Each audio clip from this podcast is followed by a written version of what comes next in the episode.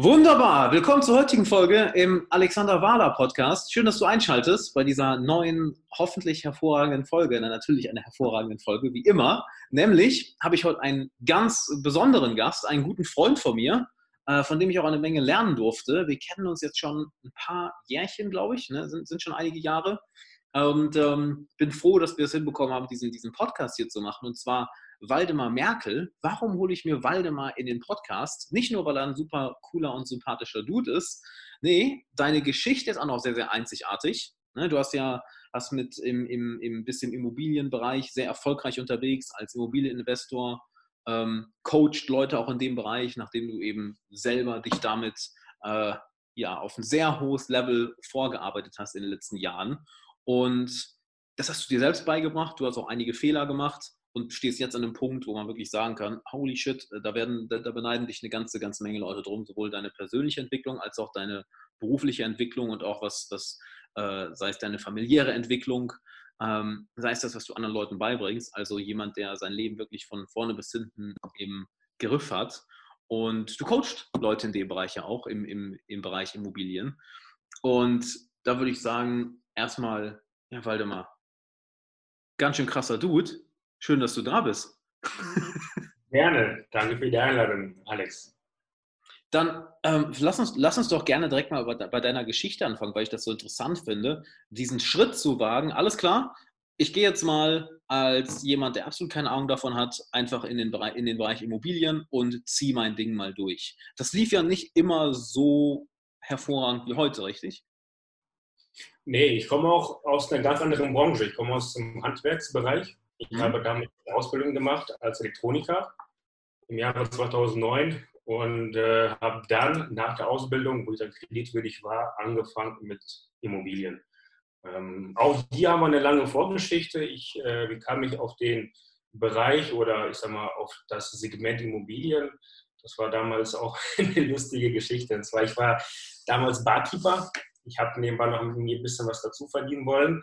Und äh, der Chef, der Barkeeper-Chef, der hatte selber damals zwei oder drei Immobilien gehabt. Und ich fand es sensationell, wie er einmal zu mir sagte, ich weiß nicht, wie wir auf das Thema gekommen sind, aber er sagte, Mensch, ähm, ich habe drei Immobilien und die laufen zu 100% passiv und die bringen mir Geld. 400 Euro jeden Monat. Hm? Und dieser Satz ist mir bis heute im Kopf geblieben und dachte ich schon in dem Moment, wow, wie kann ein Geschäftsmodell, egal wo du bist, egal was du machst, dir passiv jeden Monat Geld bringen. Und das war so der Trigger bei mir, wo ich gesagt habe, das ist hochinteressant und ich will da mehr wissen. Ich will wissen, wie das Ganze funktioniert und ob es überhaupt funktioniert. Stimmt das, was er mir gesagt hat? Und so kam ich in das Immobilienbusiness rein, nach und nach. Was ich vielleicht auch noch sagen sollte, ich habe das, glaube ich, gerade im, im, Intro gerade gar nicht gesagt. Äh, wir sind gleich alt, also du bist ja auch noch ein sehr, sehr junger Kerl, beide 29. Also nicht jetzt irgendwie, ah, ich bin 50, mache das seit 30 Jahren, äh, all, äh, altes Spiel. Nee, du bist ja äh, genau wie ich noch ein sehr, sehr junger Kerl. Und ähm, als du dann in, in den jungen, in, in, wie alt warst du? 19, 20, 21, als du angefangen hast? 19. 19. Ja, mittlerweile, ja. War das für dich so easy peasy, ja, von wegen, ich fange mal an, ganz entspannt und es lief alles direkt ganz rosig? Oder war das auch irgendwo eine Überwindung? Weil was ich mir vorstellen kann, was ich von mir kenne und auch von anderen Bekannten kenne, gerade im Bereich in, in Investment oder ich, ich investiere wirklich mal in eine Immobilie, äh, da ist eine Menge Sorge oder Angst im Spiel. War das für dich ein Kinderspiel und, oder brauchst du doch eine, eine Portion Mut? Also ich muss sagen, ich bin gestartet mit einer kleineren Eigentumswohnung mit 47.000 Euro. Das Geld hatte ich mir damals von der Bank geliehen. Mhm. In der Immobilienwelt sind 47.000 Euro eigentlich ein Peanuts. Das ist jetzt überhaupt nichts. Also für mich damals, klar, war das extrem viel Geld. Ich habe mir da ein Stück weit Wissen auch, auch angeeignet. Aus der heutigen Sicht sage ich vielleicht 1,4 Prozent war das Wissen, was ich jetzt habe. Und mit diesen 1,4 Prozent Wissen habe ich gesagt, komm, ich bin so reif, ich bin Mann genug, ich habe nichts zu verlieren, ich bin jung und los, Attacke. Aus der heutigen Sicht, wenn ich mal zurückblicke, denke ich, Alter, du hattest richtige Eier auf Stahl gehabt, weil ich glaube, ich wusste, ich wusste zu dem Zeitpunkt auch nicht wirklich, was ich alles aufs Spiel gelegt habe und was ich auch alles riskiert habe. Mm, es lief Gott sei Dank alles gut. Das war auch gerade so die Boomphase in der Immobilienbranche. Das habe ich auch noch mitgenommen. Mhm. Im Jahr 2009, also nach der, nach der Krise 2008 und 2009, nach der Bankenkrise, ähm, ging es ja in Deutschland bei uns relativ steil nach oben mit den Preisen. Die Zinsen sind gefallen und das hat mir alles in die Karten gespielt. Aus mhm. der heutigen Sicht würde ich sagen, niemals würde ich das nie mehr machen. Ich würde mir deutlich mehr Wissen aneignen und dann den Schritt nach vorne machen. Damals, wie gesagt, 19 äh, Jahre alt, blöd in der Birne, verrückt in der Birne und habe gesagt, komm, wir eben so verlieren. Mach einfach, mach einfach. Und dann, mhm. ja, habe ich es gemacht. Das Verrückte war, im selben Jahr habe ich mir dann noch eine, noch eine zweite Immobilie gekauft, im selben Haus, für denselben Preis. also habe ich mich knapp mit 100.000 Euro als 19-Jähriger verschuldet. Ähm, ich muss auch dazu sagen, also was das Finanzielle angeht, was ähm, auch, ich sag mal, das Haushaltsmanagement in Sachen Finanzen angeht, war ich eigentlich immer sehr, sehr sparsam. Ich fuhr bis zu dem Zeitpunkt, wo ich noch bei meinem Arbeitgeber war, damals, ich habe meine Ausbildung bei Robert Bosch gemacht, einem Weltkonzern, und damals hatte ich einen Firmenwagen gehabt. Das war ein Kastenwagen, ein VW Caddy, mhm. äh, Baustellenfahrzeug, sagt man heutzutage auch dazu, haben wir auch jetzt, aber übrigens für meine Handwerker, also in meiner Firma, für meinen Handwerk haben wir einen ähnlichen äh, Wagen. Und ich fuhr, obwohl ich mir auch andere Sachen oder andere Autos leisten konnte, bin ich, wie gesagt, bis zum letzten Tag mit dem Bulli gefahren. Das war mir egal. So, und äh, ich glaube, das war auch so ein Stück weit nicht mal eine Rettung, aber ich glaube auch die richtige Einstellung, die mir dazu verholfen hat, mit wenig Ausgaben, mit viel Mut, vor allem mit sehr, sehr viel Hunger, viel zu erreichen. Wo hast du, du, schön, dass du Hunger erwähnst, wo hast du diesen Hunger her? Weil es gibt viele Leute, die mir auch schreiben, boah, Alex, ich komme nicht in die Pötte, ich komme nicht ins Umsetzen. Wo hast du diesen Hunger her? Ich hatte diesen Hunger schon immer. Ich war immer auf der Suche nach irgendetwas, was zu mir passt. Ich hatte, ich wollte, ach du, wenn ich dir erzähle, was ich früher alles machen wollte, ähm, war jetzt nicht derjenige, der gesagt hat, ab dem ersten Tag, der Waldemar ist auf der Welt und ich will Immobilienunternehmer werden. Nein, sowas nicht. Also auch da hatte ich Umwege und äh, hier und da ähm, auch andere Geschäftsideen gehabt, die ich Gott sei Dank nie richtig verwirklicht habe. Ähm, aus der jetzigen Sicht sage ich gut so, weil mir da noch weniger Wissen oder ich noch weniger Wissen hatte zu dem Zeitpunkt, da in einer anderen Branche einzusteigen. Und ähm, wie gesagt, ich wollte da eine Gastronomie aufmachen, ich wollte ein Restaurant aufmachen, ich wollte Autohändler werden. Aber komischerweise, ich hatte mich nie länger damit beschäftigt. Ich hatte auch keinen keinen richtigen Ehrgeiz gehabt, mich damit auch weiter, weiter zu beschäftigen. Und äh, das fand ich auch so interessant. Bei Immobilien war das wirklich anders. Bei Immobilien habe ich auch die Substanz dazu gesehen und ich habe auch ein Stück weit die Sicherheit gesehen. Ähm, hm. In Immobilien ist für mich ein Segment, was eigentlich sehr krisensicher ist. Das sehen wir auch jetzt. Wir nehmen die Folge auf am 17, nee, 16. April. Mhm. wir haben jetzt aktuell die Corona-Krise. Und selbst in der Corona-Krise sehe ich, dass meine Branche relativ sicher dasteht. Die mhm. Immobilienbranche oder beziehungsweise das Thema Immobilien ist ja sehr vielfältig. Unter den Überbegriff Immobilien fallen ja nochmal mehrere Segmente darunter, wie zum Beispiel, ist es ein kleines Apartment, ist es eine möblierte Vermietung, ist es eine Villa, ist es eine Penthouse-Wohnung, ist es, ähm, ist es ein Hotel, ist es ein Stellplatz, ist es eine Garage, ist es Gewerbe und all diese Segmente fallen ja unter diesen ganz großen Begriff Immobilien. Und äh, ich denke schon, dass vereinzelte Segmente auch extrem leiden in der heutigen Krise. Aber der Bereich Wohnimmobilien, der beinhaltet ja unseren menschlichen oder, oder unser menschliches Grundbedürfnis. Und zwar, wir müssen alle irgendwo wohnen. Also wir müssen nicht nur irgendwo wohnen, wir müssen auch alle irgendwo arbeiten. So, wir arbeiten nicht in zehn Jahren alle draußen. Also ich glaube nicht, dass äh, Gastronomie oder, oder Hotellerie draußen stattfindet. Ich glaube nicht, dass wir irgendwann mal rüber switchen und werden nur zelten. Und das hat mir auch so eine ja, A, Sicherheit gezeigt und auch B, hm, ich habe auch den Sinn nicht entdeckt. Also ich kann auch nicht etwas machen, was ich, wo ich nicht dahinter stehe. Und das hat einfach da gepasst und diesen extremen Hunger, diesen extrem krassen Hunger. Ich war damals war ich auch hungrig, aber damals muss ich mir so vorstellen, ich war ähm, wie ein, wie ein äh, unprogrammiertes Navigationsgerät, was einfach nach draußen losgelassen worden ist und ich wusste nicht, wohin mit mir. So, und dann hatte ich aber den Sinn gefunden, sprich auch mein Ziel im Navigationssystem, meine Branche, Immobilienbranche, habe auch wirklich dann alles verstanden, macht auch Sinn. Ich kann zu 100% dahinter stehen, tue immer noch. Und ich glaube, da ist der Hunger entstanden. Dieser Hunger, den ich jetzt immer noch habe. Und ich bin damals eingestiegen, also viele, viele machen das ja so, die lernen erst in der Schule und setzen das dann später draußen um in der Praxis. Bei bei mir war das genau andersrum. Ich habe erst sieben Jahre das Ganze draußen gemacht also sprich, ich habe Immobilien angekauft, ich habe die verkauft, ich habe Immobilien gekauft, die im Bestand gehalten, habe die vermietet, habe da im Prinzip alles durchgemacht, auch mit den Banken ähm, viele Finanzierungsmodelle umgesetzt und habe dann mich entschieden, vor drei Jahren, okay, mir fehlt aber der theoretische Teil, obwohl ich mir praktisch eigentlich sehr, sehr sicher war. Und das war auch hm. der Schritt, wo ich sagte, okay, ich bilde mich weiter. In dem Fall war das dann zum zertifizierter Gutachter für Wertermittlung. Also ich bin auch berechtigt, dann Gutachten quasi für Kunden, für Banken etc.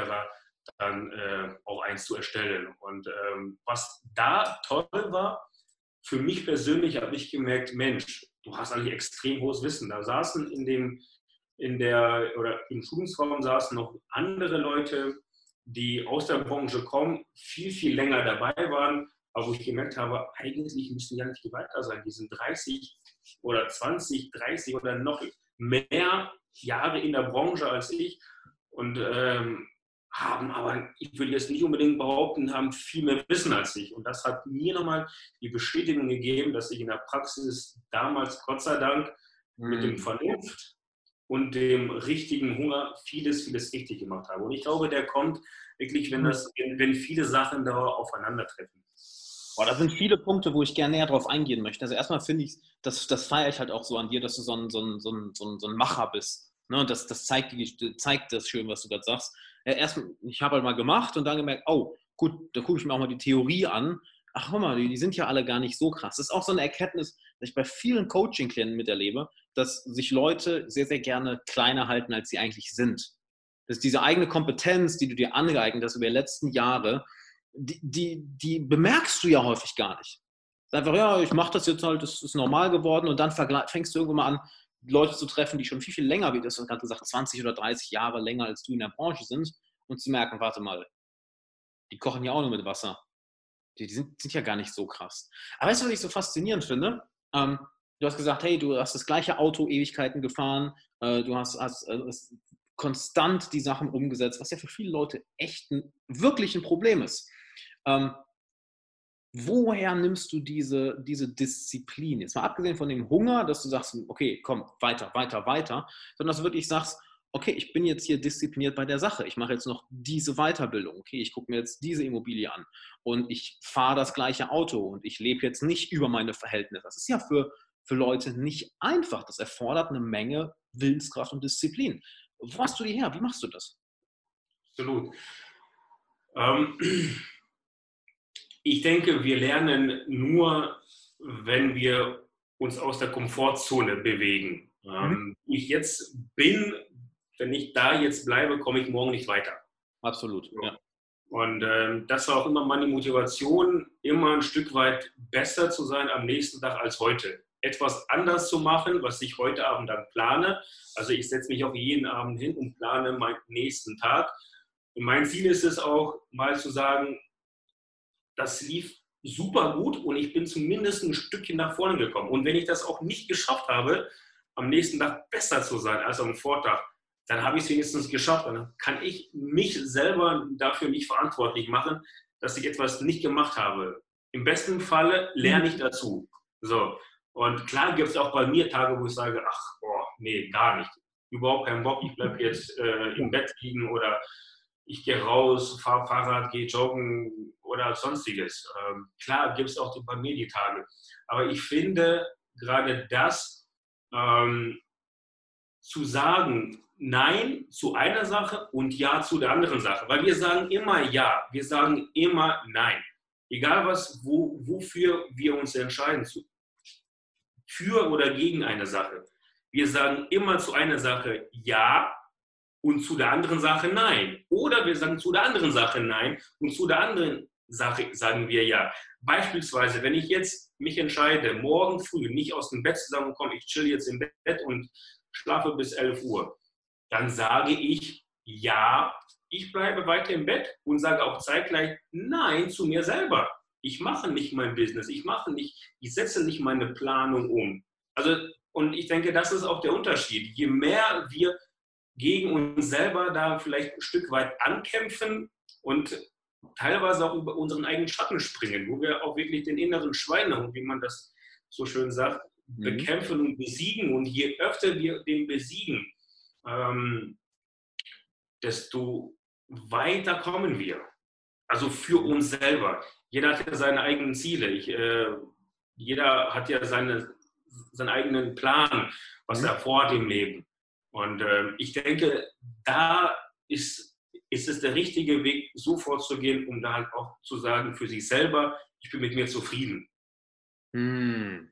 Weißt du, was, was interessant ist, was du gerade erwähnt hast? Eine, eine, wichtige Unterscheidung, die viele Leute noch nicht ganz verstehen oder die, die, die sie verstehen sollten, was aber auch nicht unbedingt einfach ist. Du hast gesagt, hey, auch wenn ich jetzt heute nicht besser geworden bin als gestern, ich kann mir zumindest keinen Vorwurf machen, dass ich es nicht gemacht habe. Ich habe meine Sachen für heute erledigt und unabhängig, wie jetzt das Ergebnis ist, ich kann stolz auf mich sein. Ich habe die Sachen, die ich mir vorgenommen habe, durchgezogen. Das heißt, check, alles klar, läuft. Und das ist eine ganz, ganz krasse Unterscheidung. Ich hatte heute ähm, ähm, ein Interview, mit wem habe ich das besprochen? Ich habe so viele Interviews heute, mit wem ich, mit wir darüber gesprochen haben. Auf jeden Fall ging es darum, 80 Prozent ist einfach just show up. Halt, sei, sei einfach da. Mhm. Wenn du einfach konstant auftauchst, dann ja, verlierst du vielleicht kurzfristig. Dann sind vielleicht auch mal kurzfristig, machst du vielleicht auch mal Fehler. Aber langfristig addieren sich die kleinen Schritte, die du nach vorne machst, so enorm, dass es irgendwann wirklich zu einem, ja fast schon zu einer Art, heißt fast schon, es kommt zu einer Art exponentiellen, exponentiellen Wachstum. Ich verrate dir mal meine, meine wichtigste Erkenntnis dadurch. Äh, gerade weil ich halt dieses Ja und Nein gelernt habe zu unterscheiden und auch die richtig zuzuordnen, dieses Ja in diese Richtung und Nein in die andere Richtung oder andersrum halt, je nachdem, für welche Sache oder welche Sache gerade ansteht, hm, habe ich gelernt, die Sicht, wenn etwas mal nicht klappt, was du auch gerade angesprochen hast, da extrem gelassen zu reagieren. Ultra, ja. Mich fragen, mich fragen so viele Leute, was war deine krasseste Krise?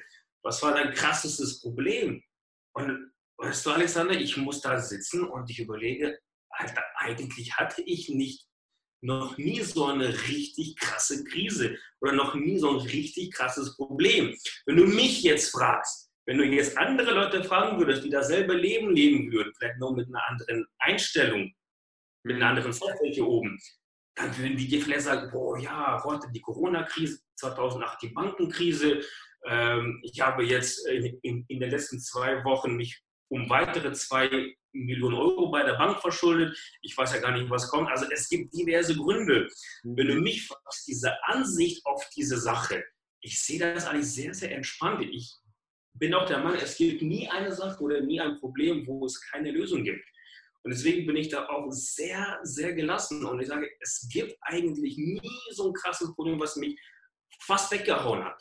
Also ich war nie, wo ich sage, Gott sei Dank bis jetzt, wo ich sage, boah, um, eine, um, ein, um einen Millimeter hätte ich fast meine ganze Existenz verloren. Mhm. Also Gott sei Dank war das nicht so. Ich denke, das hat auch viel mit Mindset zu tun. Und ich denke, aufgrund dessen, dass ich auch gelernt habe, mit meinem, mit meinem inneren Schweinehund oder beziehungsweise mit, mit meinem Hunger oder meinen Hunger richtig einzusetzen, zu kontrollieren, die Kontrolle über sich selber zu halten, habe ich auch gelernt, in schwierigen Zeiten richtig zu agieren und vor allem aber auch gelassen zu reagieren. Weil das ist natürlich auch der Punkt, wenn du nicht gelassen bist. Und dafür bist auch du ja der Profi, unter anderem mit deinem Meditationskurs. Auch ich habe mir gekauft, also vielen Dank an der Stelle nochmal an dich, Alex. Das führt ja dazu, dass du gelassen bist und das führt ja auch dazu, dass du klarer bist und auch in Stresssituationen, in Problemzeiten auch richtig agieren kannst.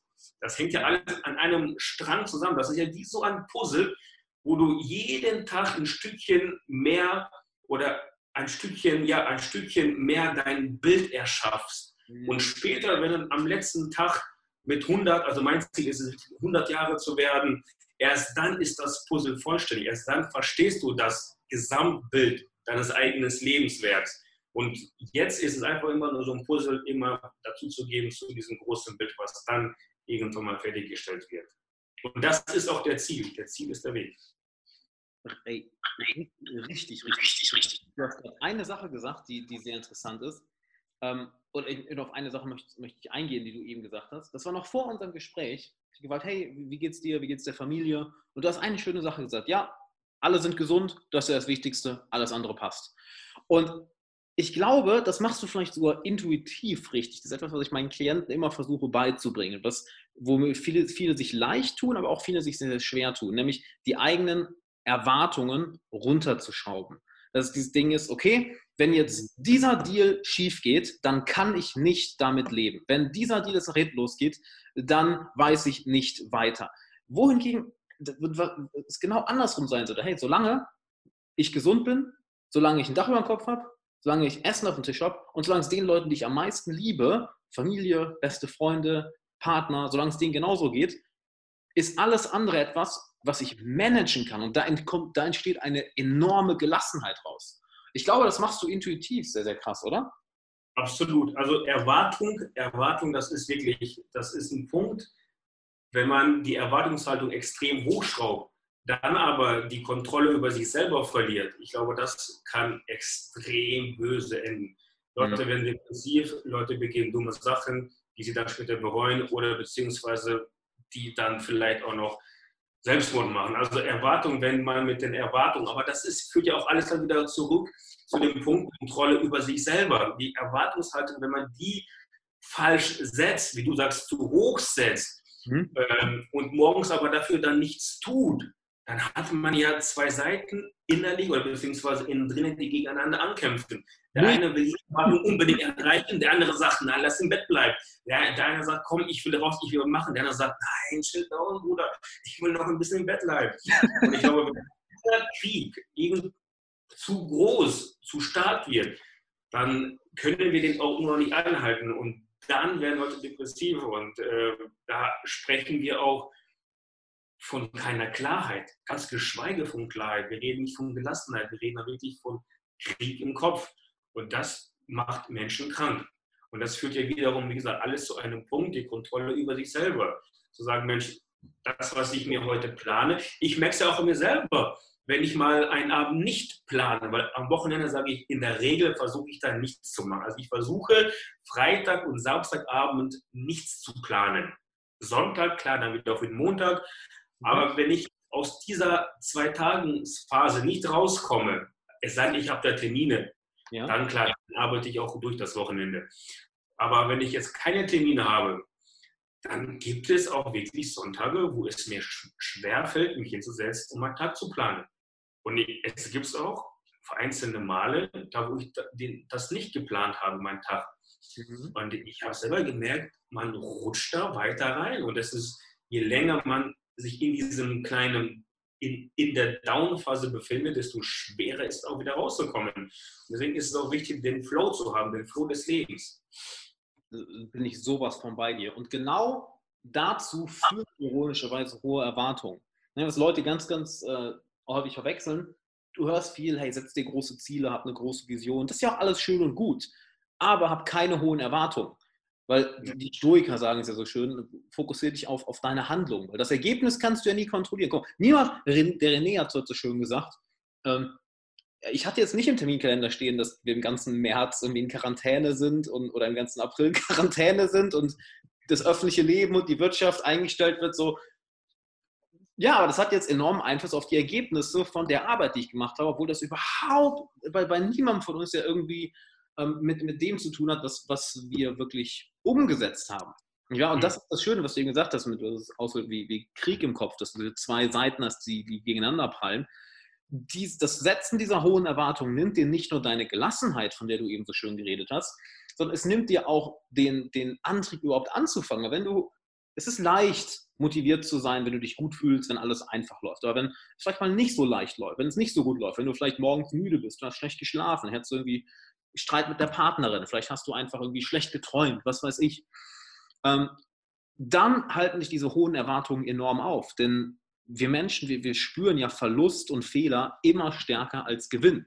Und dann sich aufzuraffen, etwas durchzuziehen oder etwas anzufangen, bei dem wir wissen, hey, auf dem Weg werde ich eine Menge Fehler machen, mit dieser unglaublich hohen Erwartungshaltung, das wird eher dazu sorgen, dafür sorgen, dass wir zu der Sache, wie du es eben schon gesagt hast, Nein sagen. Wenn aber die Erwartung nicht so hoch ist, so, ey, okay, ich, ich trenne mich von dem Ergebnis. Ich will dieses Ergebnis, aber es ist eine geile Einstellung von jemandem. Du sagst, yo, ich trenne mich von dem Ergebnis, ich, ich, ich, auch wenn ich heute nicht mehr nicht gewachsen bin im Gegensatz zu gestern, ich kann mir keinen Vorwurf machen, wenn ich die Sachen durchgezogen habe.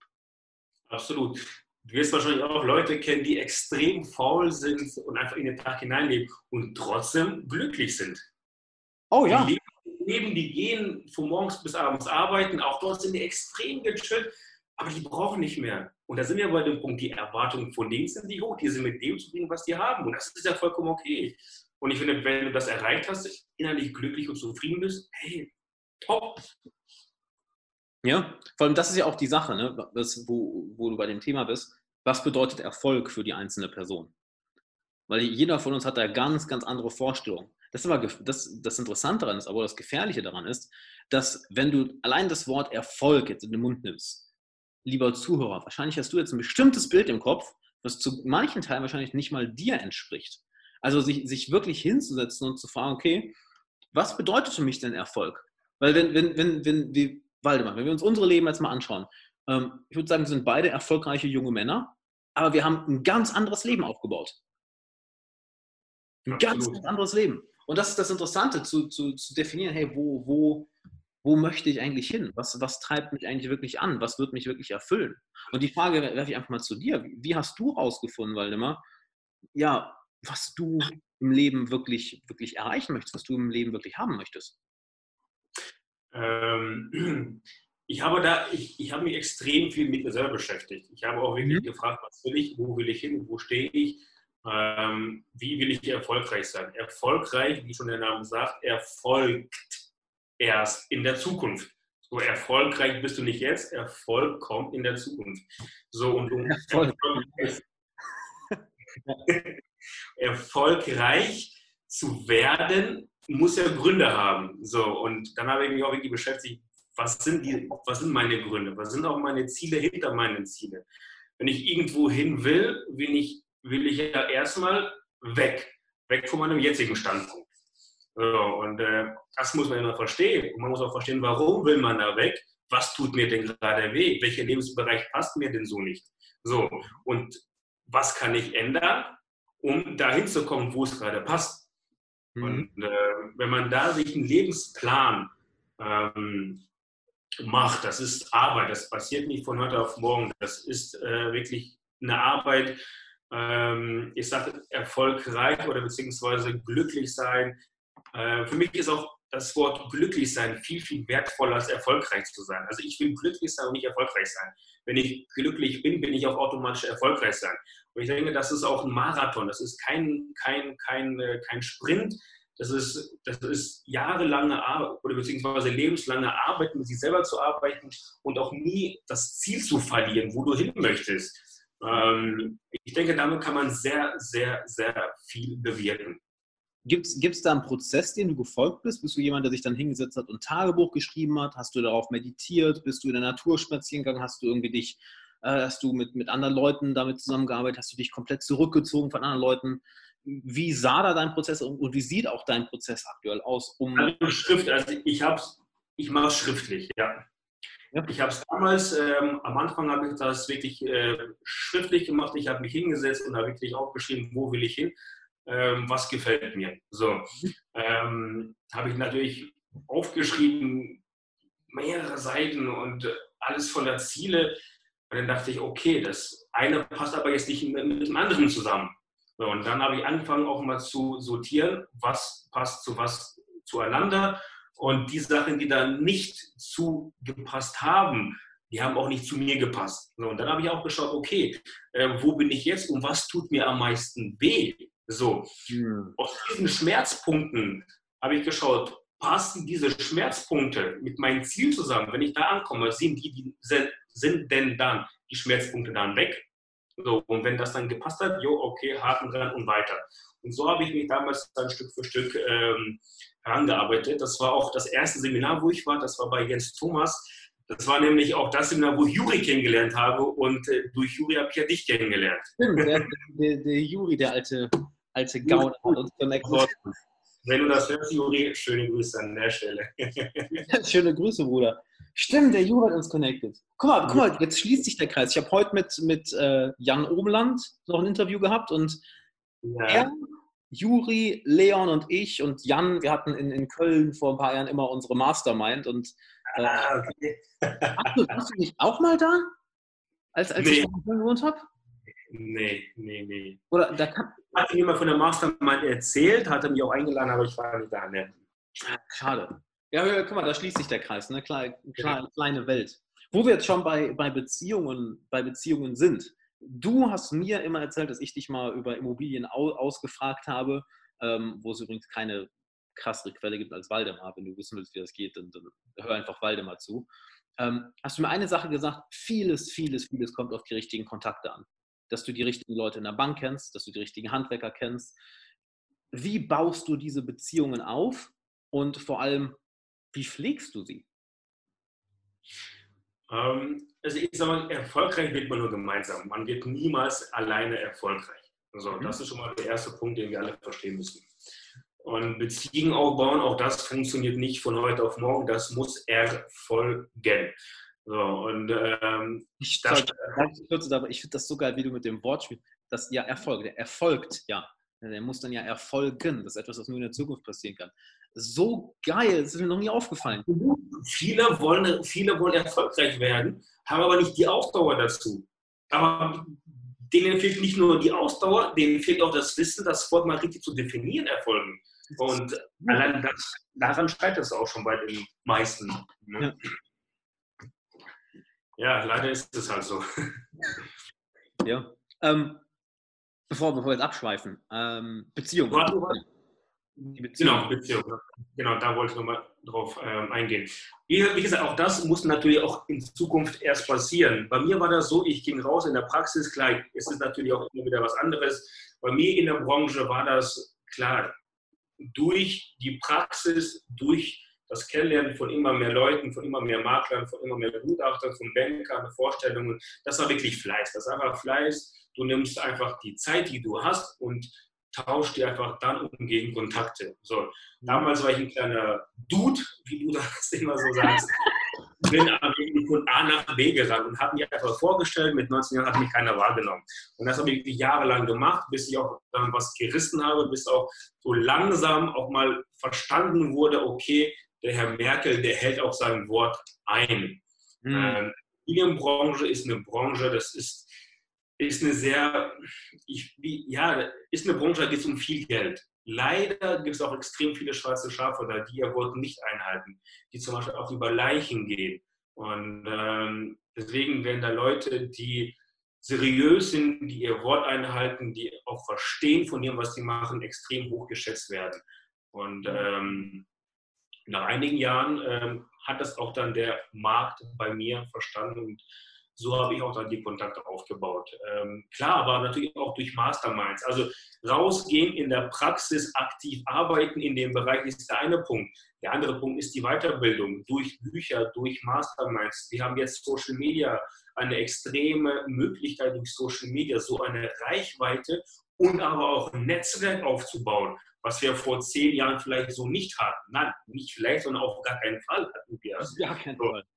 Und all diese Punkte, wenn man die dann zusammenkommen, dann kommst du nicht drum rum, wenn du ein, zwei Jahre da aktiv dran arbeitest, ja, ein Netzwerk aufzubauen. Dann ist eher die Frage, dieses Netzwerk zu selektieren.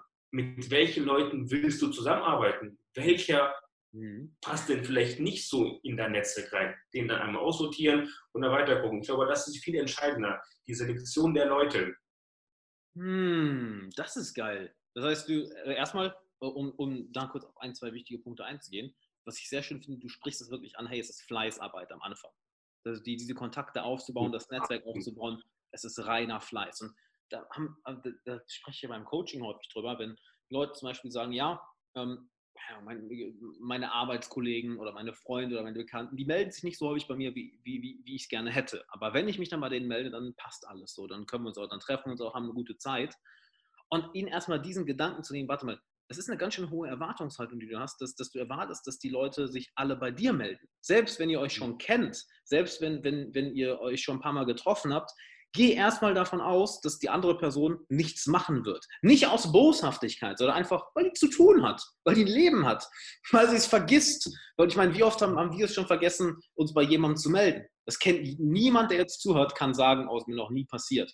Das ist schön, dass du das so ansprichst. Es ist wirklich am Anfang Fleiß, Fleiß, Fleiß, Fleiß, Fleiß, um diese Beziehung auf ein Level zu bringen, wo das Vertrauen da ist. Und dann geht es einfach darum, konstant weiter in dieses Vertrauen aufrechtzuerhalten. Weil wir wissen ja auch alle, du hast schön gesagt mit den schwarzen Schafen, ähm, es dauert lange, Vertrauen aufzubauen. Es kann auch kann, und es kann ganz, ganz schnell gehen, das, das zu zerbrechen, wenn es, wenn, es, wenn es die falsche Person ist. Absolut. Ja. Ähm, ich denke auch, man muss diesen Erfolg oder den Weg auch in zwei Punkten aufteilen. Ähm, ein guter Freund von mir hat damals gesagt, wo ich auch ein bisschen meine oder einen Teil meiner Geschichte erzählt habe, hat er gesagt, genau so bin ich auch eingestiegen. Hungrig, er hat einen Willen gehabt wie ein Tier, wie, wie ein Stier. Der wollte unbedingt raus in die Welt und was machen. Ja. Und dann hat er mir was Cooles gesagt. Er hat erst geschossen und dann hat er gezielt.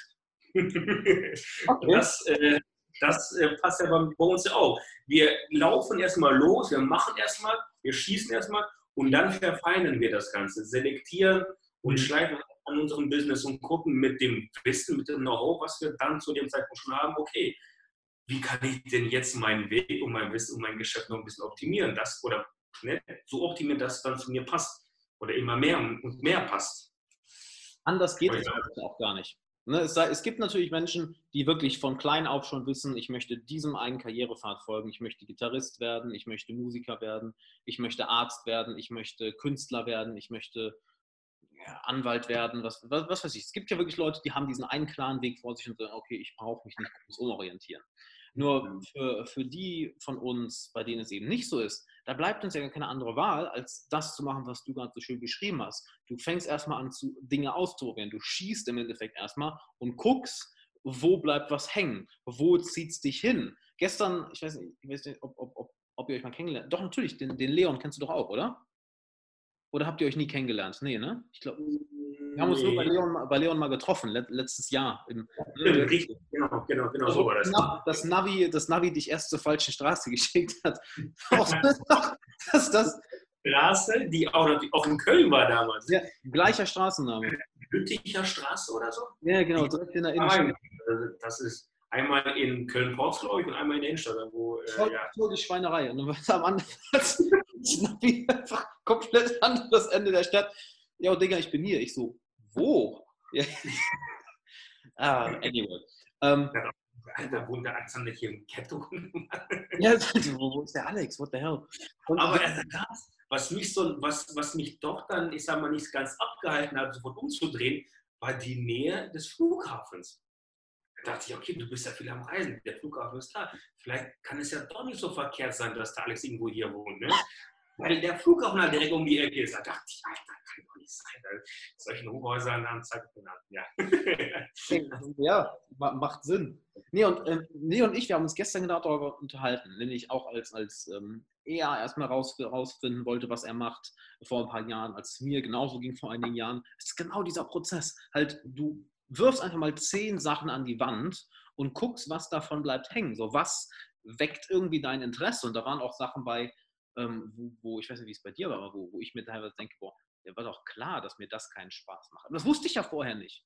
Erstmal ausprobieren und so, gar nicht, gar nicht mehr. Wir haben gestern lange darüber geredet, ich habe äh, vor, das ist jetzt auch schon wieder zehn Jahre her, in der Psychiatrie gearbeitet. Das ist eine geschlossene Drogenstation. Ich dachte, okay, check ich mal aus.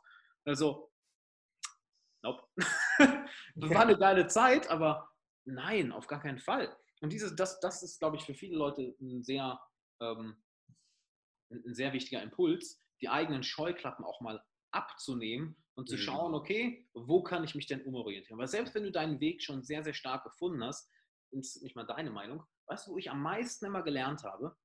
Es ist dann, wenn ich mich aus meinem, auf meinem Pfad mal ein bisschen wegbegeben habe und zum Beispiel angefangen habe, Bücher zu lesen über einen Bereich, von, mit, der mit meinem Bereich gar nichts zu tun hat oder wo ich absolut nichts von weiß oder in eine ganz andere Branche mal reinzuschnuppern und zu schauen, hey, wie läuft denn hier der Hase?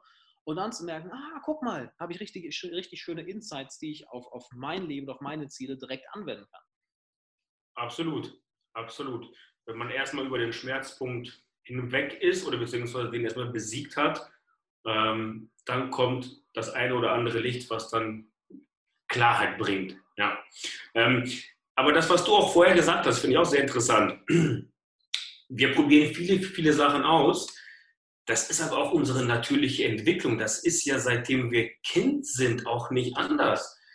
Ich wollte zum Beispiel und Millionen andere Jungs wollen natürlich mit Alter von 10, 11 Fußballprofi werden. mein bester Kumpel damals, er hat sehr, sehr gerne und wirklich sehr gut gemalt. Er wollte Künstler werden. Hm. Jetzt bin ich kein Fußballprofi, der ist kein Künstler geworden. Wir sind beide aber mit dem, was wir machen, sehr zufrieden. Und das ist auch der Prozess, der schon da anfängt. Und wenn wir dagegen ankämpfen, gegen die Natur, ja, dann, das wird nie gut enden. Also wir sollten dann doch schon ein bisschen ähm, auf, unser, auf unser Herz hören, auf unser Inneres, das, wo, wo wir dahin getrieben werden. Das ähm, ist ganz wichtig, dass man den Frieden und die Bindung, die Verbindung zu sich selber hat. Mhm. Das ist ganz, ganz, ganz wichtig. Und ähm, das sage ich dann nochmal, da bin ich wieder bei dem Thema die Kontrolle über sich selbst. Oh ja, oh ja. Was sind, lass uns da doch direkt mal gerne einsteigen oder lass uns da direkt gerne mal weitermachen. Kontrolle über, über, über dich selbst. Ne? Ich bin ein großer Fan von Stoikern, großer Fan von Meditation.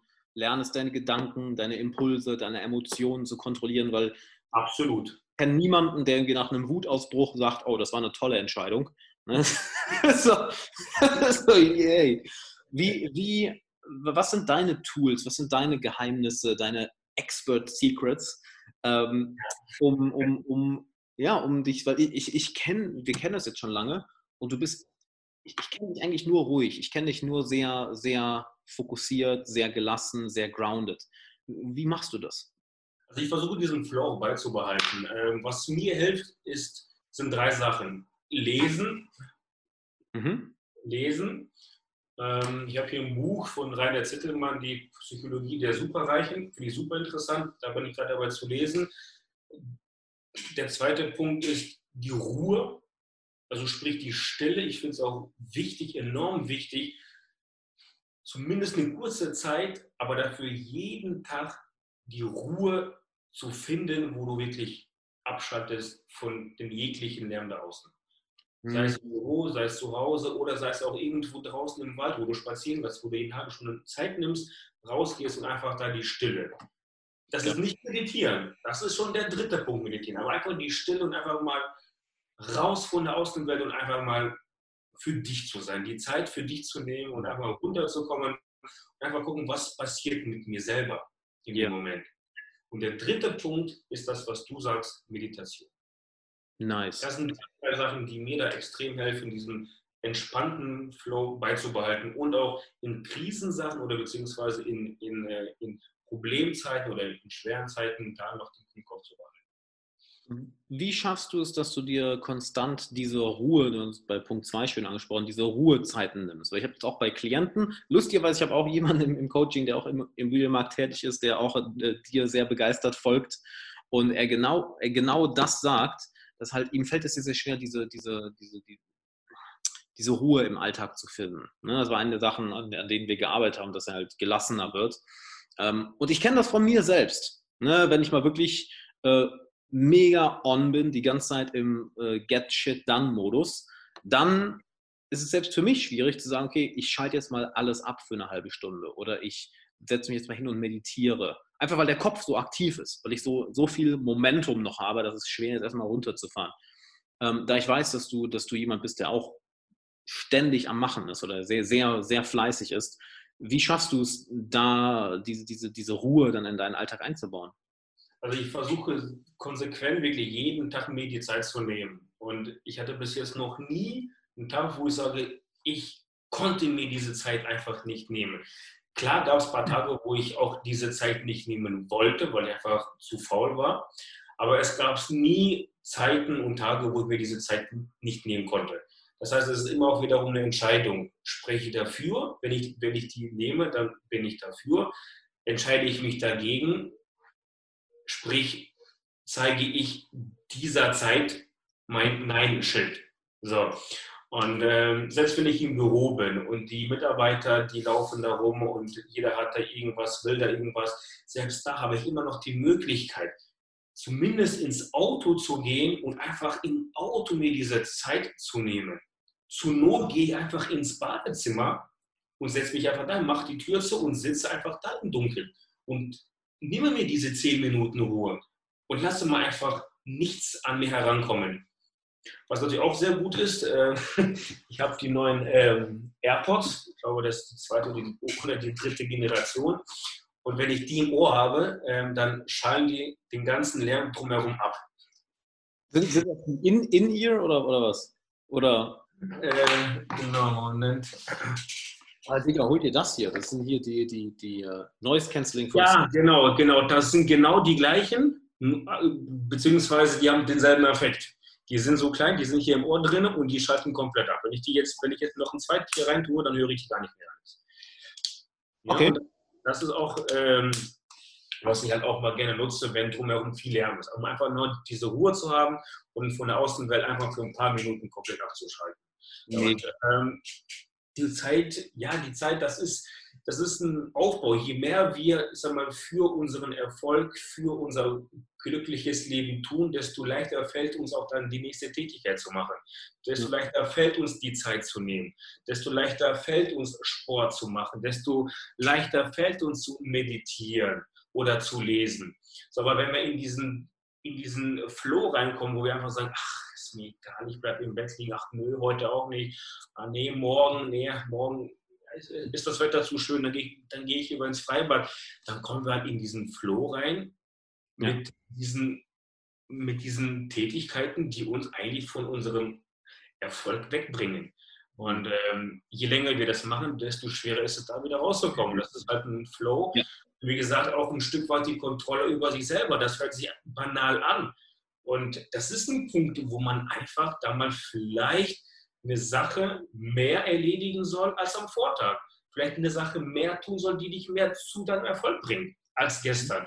Und das ist ein Prozess, der sich aufbaut. Der kann nicht von heute auf morgen funktionieren. Das muss alles in der Zukunft erfolgen. Und genau auch die Kontrolle über sich selber.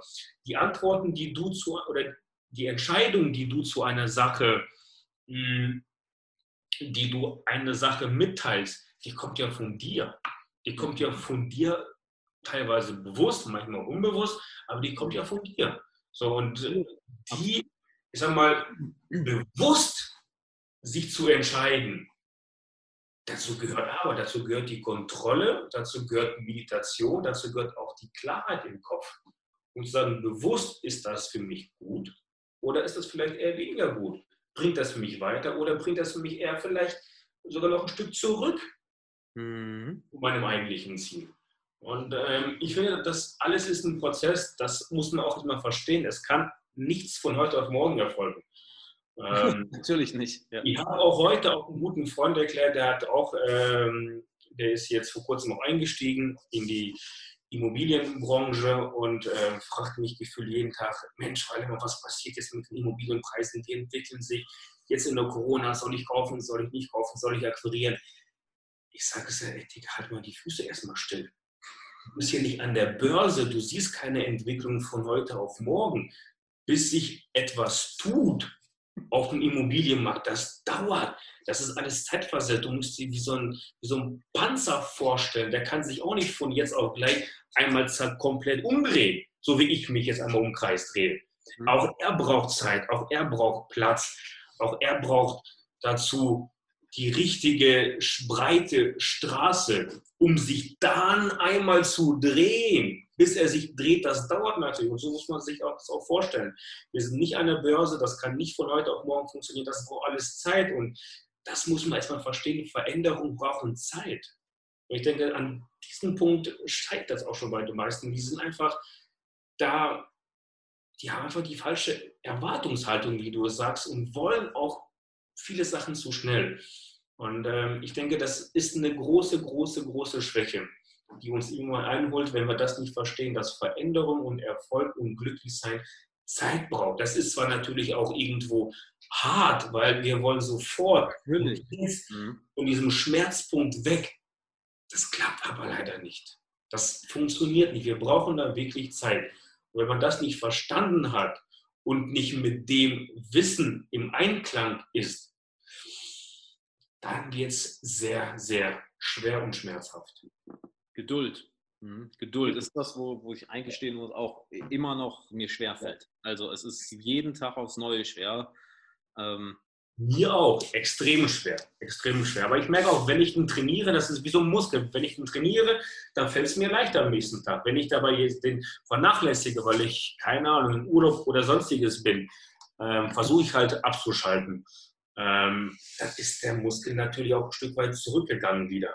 Und dann merke ich es auch natürlich. Dann brauche ich da etwas mehr Anlauf. Aber wie du sagst, klar, man braucht natürlich für alles Geduld. Du hast gerade das heißt nicht einfach zu sagen, man muss auch verstehen. Das ist immer wichtig. Man muss das auch wirklich verstehen, dass Geduld Zeit braucht und dass wir da auch nicht mit Ergebnissen von heute auf morgen rechnen können. Äh, in welchem Bereich können wir das schon? Ne? In welchem Bereich können wir das schon? Aber das ist ja die Sache. Ähm, uns, uns Menschen fällt das nicht leicht, geduldig zu sein. Es gibt ja den, den Klassiker, den Marshmallow-Test. Ne? Wie, wie lange äh, kann, kann das Kind, wenn du den Marshmallow vor die Nase setzt, ähm, du sagst, hey, ich komme in zwei Minuten wieder und wenn du den Marshmallow bis dahin nicht isst, kriegst du noch einen zweiten. Und du siehst ja richtig, dass wie die, wie die Kinder am, am, am wirklich am Leiden sind. So, versuchen sich irgendwie abzulenken, irgendwie irgendwas zu machen. Und das, das, das, das, das zeigt es so schön bildlich, was in uns vorgeht. Wir mögen das gar nicht. Mhm. Und das ist auch interessant zu hören, weil ich sehe dich so als jemand, der sehr gegroundet ist, sehr ruhig, sehr gelassen, sehr fokussiert. Du nimmst das, das Wort Klarheit häufig in den Kopf. Und das fasst eigentlich deine Persönlichkeit. So, so wirkst du auch immer, wenn wir uns sehen. Sehr, sehr klar, sehr, sehr, sehr, sehr gelassen. Und dass, dass du so, hey, ja Mann, mir fällt das auch schwer, die ganze Zeit geduldig zu sein. Das ist nichts, was einfach so, ja, easy peasy. Und das zu hören, so, oh, guck mal, alles klar, wir, wir, wir, wir kämpfen alle irgendwo den gleichen Kampf. Mhm.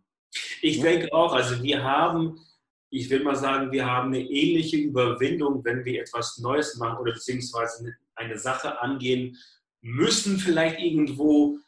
Ähm, die Überwindung ist, glaube ich, bei jedem fast genauso groß. Das ist die Kontrolle und auch der eigene, der eigene Wille und die Kraft, das auch wirklich anzugehen. Ja. Viele sagen, ach, weißt du was, nein, lass mich. Aber die geben einfach da schon auf. Bei der Entscheidung geben die schon auf. Ich hab, darf, darf, darf, ich da ganz kurz einhaken? weißt du, was, was aus meiner Erfahrung woran das häufig liegt? Genau an dem Punkt, dass sie denken, sie wären die Einzigen, die, für denen das so schwer fällt. Ja. Dass sie denken, hey, mit mir ist was falsch, mit mir ist irgendwas anders. Warum fällt mir das schwer, jetzt mein Business zu starten oder auf das Mädel oder den Jungen da hinzuzugehen? Warum fällt mir das schwer, jetzt zu verkaufen? Warum fällt es mir jetzt schwer, äh, meine Meinung zu sagen. Weil, Digga, das fällt uns allen fucking schwer. Das ist echt hartes Training, das immer und immer wieder zu machen. Absolut, absolut, absolut. Wenn es irgendwann mal der Tag kommt, wo unsere Seele durchsichtig ist und mit den schwarzen Punkten oder mit den, mit, mit den Überwindungen oder mit dem, oder wo wir einfach mal, nein, wo wir den inneren Schweinehund sehen können, wie groß und klein der ist. Mhm. glaube, dann wird dann werden viele sagen, Alter, der ist ja genauso groß wie bei mir und trotzdem ist er. Ja, ja das ist schwierig, Mann. Das ist, das ist, das ist fucking schwierig. Ähm, ich habe ja, ich wurde ja Papa vor knapp acht Monaten. Ich mhm. habe ja ähm, einen kleinen Jungen. Ähm, und ich versuche bei ihm schon, wenn er jetzt unbedingt den Schnuller möchte, und ich zeige ihm den Schnuller, er macht brav auch den Mund auf So, und ich stecke ihn aber nicht ganz rein in den Mund. Ich halte kurz vorher an und gucke, was er macht. So, und da will ich schon ein bisschen so die Geduld testen, die Ausdauer. Und irgendwann fängt er an zu weinen. Und ich muss wirklich sagen, also ich sehe fein, ich weiß jetzt nicht, ob das jetzt ähm, Zufall war, aber die Zeit wird größer, wo er oder bis er anfängt zu weinen. also wenn ich ihm den, den Schnuller zeige und er möchte den auch wirklich haben, oh, dann guckt er mir das mal an, mit einem offenen Mund und dann meinte ja, komm, nimm mir den Schnuller. und ich, nein. und erst wenn er anfängt zu weinen, dann gebe ich ihm den Schnuller. Und äh, auch da ist es interessant, schon bei acht Monaten, dass sie diese Zeit länger überbrücken können, bis die anfangen zu weinen.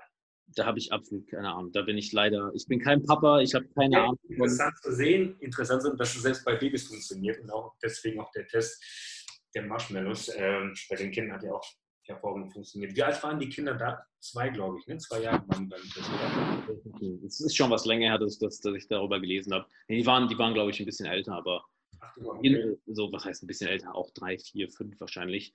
Ähm, nur so oder so, das ist ein Kampf, den wir ein Leben lang haben. Ich meine, ähm, es gibt viele Menschen, die sind übergewichtig. Das ist ja, ist ja auch eine, eine, eine Folge dessen. Wie, wie, wie, sehr kannst du deine, deine Impulse kontrollieren? Und ähm, das macht das Leben vielleicht kurzfristig leichter, ne, wenn du den Impulsen nachgibst. Es macht mhm. kurzfristig leichter, aber langfristig macht es das immer schwerer. Aber was, ja, ich auch. Wo, ich wollte das Thema wechseln. Ich wollte, also, okay. Wo, was, was viele ja nicht wissen auch, dass dieser Prozess, wo man jetzt, ich sag mal, wenn man unglücklich ist, dass dieser Prozess dahin ja auch gedauert hat. Der hat nicht von heute auf morgen einfach. Oh ja, ja, ja, ja. Selbst wenn man, wo du jetzt sagst, eine dicke Person, eine übergewichtige Person beispielsweise, die ist auch nicht von heute auf morgen dick geworden. Die wog auch nicht gestern 80 Kilo und heute 140 Kilo. Ne, über Nacht steht die auf, boah, alle meine Hosen sind so klein. Was geht ab? Nein, auch das ist natürlich auch ein Prozess, der ja. dahin geführt hat zu dem Übergewicht. So, das verstehen ja viele nicht. Und genau so gehört auch ein Prozess dazu, mit der Zeit da wieder rauszukommen. Absolut. Weil du jetzt eben, äh, eben dein, deinen Sohn noch angesprochen hast. Ich bin mir sicher, da, da sind einige neugierig. Ich meine, ich bin jetzt kein, kein Papa. Ähm, wie managst du es mit, mit, mit, mit Familie und deiner Karriere, deiner Arbeit, äh, deine persönliche Entwicklung, auch die Zeit für dich? Wie, wie managst du es, das alles unter einen Hut zu bekommen? Weil das klingt ja schon nach einer ganzen Menge. Absolut. Ähm, also auch jetzt dank Corona bin ich etwas mehr zu Hause als sonst. Also Corona hat auch nicht nur schlechte Eigenschaften. Nein, aber auch sonst. Ähm, also ich habe ein gutes Team, muss ich erstens sagen. Zweitens, ähm, wenn man da richtig vorangeht, kann man auch sehr, sehr viel zu Hause aus machen. Das heißt, wenn ich auch unterwegs bin, im Urlaub bin, versuche ich auch dort weniger zu arbeiten, aber ich könnte rein theoretisch zu 70 bis 80 Prozent auch von außen oder beziehungsweise von der Ferne mhm. mein, meine Arbeit leiten, mein Geschäft leiten, meine Firmen leiten. Mhm. Die könnte ich. Ich habe ein Team, die sind dann vor Ort, ich bin erreichbar, ich habe meinen Laptop und wir haben sehr, sehr viel digitalisiert. Das heißt, ich kann meine Zeit selber zu 70, 80 Prozent frei wählen. Das heißt, ich kann auch nachts arbeiten, mal ich kann auch bis morgens arbeiten, ich kann mir auch das zeitlich versetzt ähm, einteilen. Und das ist auch ein Vorteil, glaube ich, der nice. mir vieles ermöglicht, äh, auch für andere Sachen dann auch dann die Zeit dafür zu nehmen. Hm, also Aber auch das ist natürlich auch wiederum ein Prozess, dann da, der dazu dann führt, um halt solch eine Freiheit zu erlangen. Also du hast dir im, Vor im Vorfeld dein Leben wirklich so designt, dass du ja. die Freiheit hast. Ja. Ähm, auf, in der allerersten Übung, von der ich ja vorhin erzählt habe, ganz äh, wichtige Punkte, die immer wieder, immer wieder zum Vorschau kamen, waren zeitliche Freiheit, war die Familie und die geografische Freiheit. Ja. Das war immer genau das, was ich wollte. Und ich, danach habe ich mein Business orientiert bzw. gerichtet. Klar, auch das musste natürlich mit meinen Werten zu 100% im Einklang stehen. Absolut. Ich würde nie irgendwas verkaufen, wo ich nicht dahinter stehe. So, und wenn das alles passt, ich denke, dann kommt auch der Hunger und die Kontrolle fällt dann vielleicht ein Stück weit etwas leichter dann ähm, über sich selber dann zu erlangen.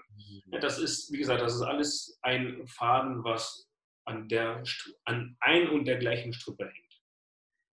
Das ist, das ist so interessant zu hören, dass es darauf zurückkommt, ja. Ey, ähm. also vieles führt ihn wieder zurück. Also es, und damit will ich ja sagen, dass es alles ja auch einen Sinn ergibt. Das ist ja auch das Bild, das Puzzlebild, von dem ich auch vorhin sprach. Es ergibt ja einen Sinn. Das ist vielleicht in dem Moment erkennen wir den Sinn nicht, aber das wird dann später ähm, klar, das Bild. Mhm. Das ist so die Sache, du, du, du, probier, du probierst aus, du lernst dich mehr kennen, du lernst deine Vorlieben kennen, äh, reflektierst, hey, wer will ich eigentlich sein, wo sind meine Painpoints, wo will ich hin, was für ein Leben will ich haben und das Design darüber. Ich denke, ich denke, die inneren, wirklich die inneren und wichtigen Werten, die hat ein Mensch immer. Er hat die vielleicht einfach nur innerlich zugemüllt mit irgendwelchen Scheißgedanken. Mhm. So. Und diese Werte herauszufinden bei einer Person, ich mhm. glaube, das ist das einer, die, einer der wichtigsten Erkenntnisse überhaupt. So, und nach diesen Werten sollte man dann das Leben richten.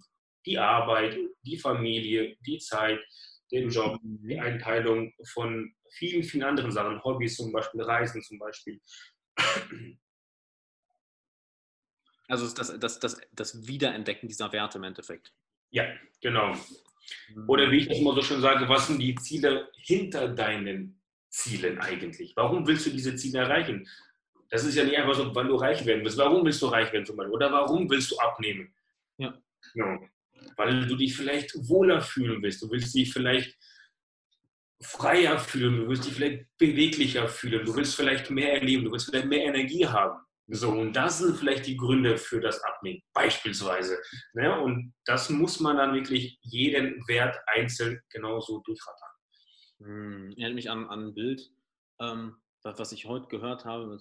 Wir haben, ähm, ich habe heute einige Inter Interviews gehabt, das war mit, mit, mit, mit dem Dirk. Ich glaube, mit, mit Dirk habe ich drüber gequatscht. Kann ich übrigens sehr empfehlen, die, die Podcast-Folge zu hören mit Dirk Beckmann. Es war ähm, das Bild der Zwiebel. Ne, dass, dass äh, je, je mehr Schichten du, du ähm, entfernst, desto mehr kommst du an den Wesenskern, wo du sagst, hey, der will ich eigentlich gerne sein. Und es ist kein Prozess, der schnell geht, es ist kein Prozess, der einfach ist. Da äh, wird auch die eine oder andere Träne fließen, wenn du so eine, so eine Zwiebel schälst. Ja, und und je, je mehr du das machst, desto mehr kommst du an, an den Wesenskern, wo du sagst, boah, holy shit, so zu leben, das ist richtig geil, das macht mich richtig zufrieden, macht mich richtig erfüllt. Und das ist jetzt auch etwas, was ich an, die, an, an andere Menschen geben kann. Was ja auch das Interessante ist, du kannst nichts an andere Menschen geben, bevor du deinen eigenen Scheiß nicht gehandelt hast. Ja, absolut. Und Zwiebel ist echt ein geiles Beispiel. Die Tränen spiegeln die, die Herausforderungen im Leben wieder. Und je näher du zum Kern kommst, desto klarer wird das Bild. Wirklich Hammer, Geiles Beispiel. Das war übrigens, ich glaube, es war, das war, war mit Jan Umland, nicht mit Dirk Beckmann. Ich habe heute so viel, ich habe heute nur, nur Podcasts aufgenommen. muss ich kurz überlegen, so, in welchem Podcast habe ich, hab ich, das haben wir das erwähnt? Das war mit Jan Umland. Ja. Kann ich auch sehr empfehlen. Heft, war ein heftiges Interview. Heftiges ja. Interview. Jan, weiter? Jan Omland. Omland? Mhm. Okay. Ja, höre ich mir mal an.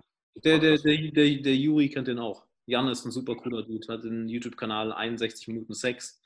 Äh, super, super cooler Dude, super cool. 6, cooler Name. Auf jeden Fall. Und hör mal, meine Coaching-Gruppe startet in 10 Minuten. Waldemar, ja. Hör mal, danke, dass du dir die Zeit genommen hast. Das, das war sehr, sehr cool, dein, dein, deine Welt sich da ein wenig auseinanderzunehmen, wie du, wie du dein Leben angehst, dein, dein Familienleben, dein, dein, deine persönliche Entwicklung, ähm, deine Karriereentwicklung. Krass inspirierend sehr viel mitgenommen. Und wo können die Leute jetzt noch, noch, noch, noch mehr von dir hören, noch mehr von dir sehen? Wo können sie mit dir zusammenarbeiten? Also die können mich ähm, über die Social Media Kanäle kontaktieren. Ich bin auf Instagram, ich bin auf Facebook. Ähm, ich habe auch eine Homepage www.waldemarmerkel.de und ähm, da antworte ich immer. Cool. Da können die Kontakt aufnehmen packe ich, packe ich alles in die Show Notes, in die Beschreibung. Und gibt es noch eine letzte Botschaft, die du an die Zuhörer gerne mit, mitgeben möchtest? Versuch letztendlich ein Stück weit erfolgreicher, besser zu sein als vielleicht an dem Vortag. Versucht etwas mehr zu tun, versucht ein bisschen mehr die Kontrolle bzw. den inneren Schweinehund im Griff zu haben und versucht ein bisschen auch an euch zu denken. Nicht nur immer an andere Menschen oder beziehungsweise nicht immer nur ähm, um Sachen, die, die vielleicht gar nicht mal so, so wichtig sind für den eigentlich für sich selber. Versuchen ein bisschen auch an euch zu denken und auch an die inneren Werte, weil ich glaube, wenn man die inneren Werte herausgefunden hat, dann ist man extrem, extrem weit im Leben. Nice. Das kann ich, das kann ich so unterschreiben. Waldemar, hör mal, danke dir für die Zeit. Hat echt Spaß gemacht. Und lieber Zuhörer, liebe Zuhörerin, danke, dass du, dass du bis hier zugehört hast. Freut mich sehr. Ich hoffe, du konntest genauso viel mitnehmen wie ich. Ich hoffe, du hattest genauso viel Spaß wie wir. Und ja, wir hören uns in der nächsten Folge. Ne? Die nächste Folge jetzt aktuell, ich weiß nicht, wann, wann jetzt unsere Folge rauskommt, aber aktuell wegen der Quarantäne haue ich einfach jeden Tag oder jeden zweiten Tag eine neue Folge raus gerade. Also da werdet ihr nicht alleine sein. Deshalb schaltet auf jeden Fall in der nächsten Folge wieder ein. Volk Waldemar. Und wenn du eine Frage hast, die ich im Podcast beantworten soll oder einen, äh, einen äh, Wunschgast hast, dann schreib mir das gerne bei Instagram oder an fragen.alexanderwala.com und dann schaue ich, dass ich das auch noch hinbekomme. Ja, so, jetzt genug geredet zum Outro. Vielen Dank, dass du zugehört hast. Vielen Dank, dass du da warst, Waldemar, und bis zum nächsten Mal. Bis dann. Ciao.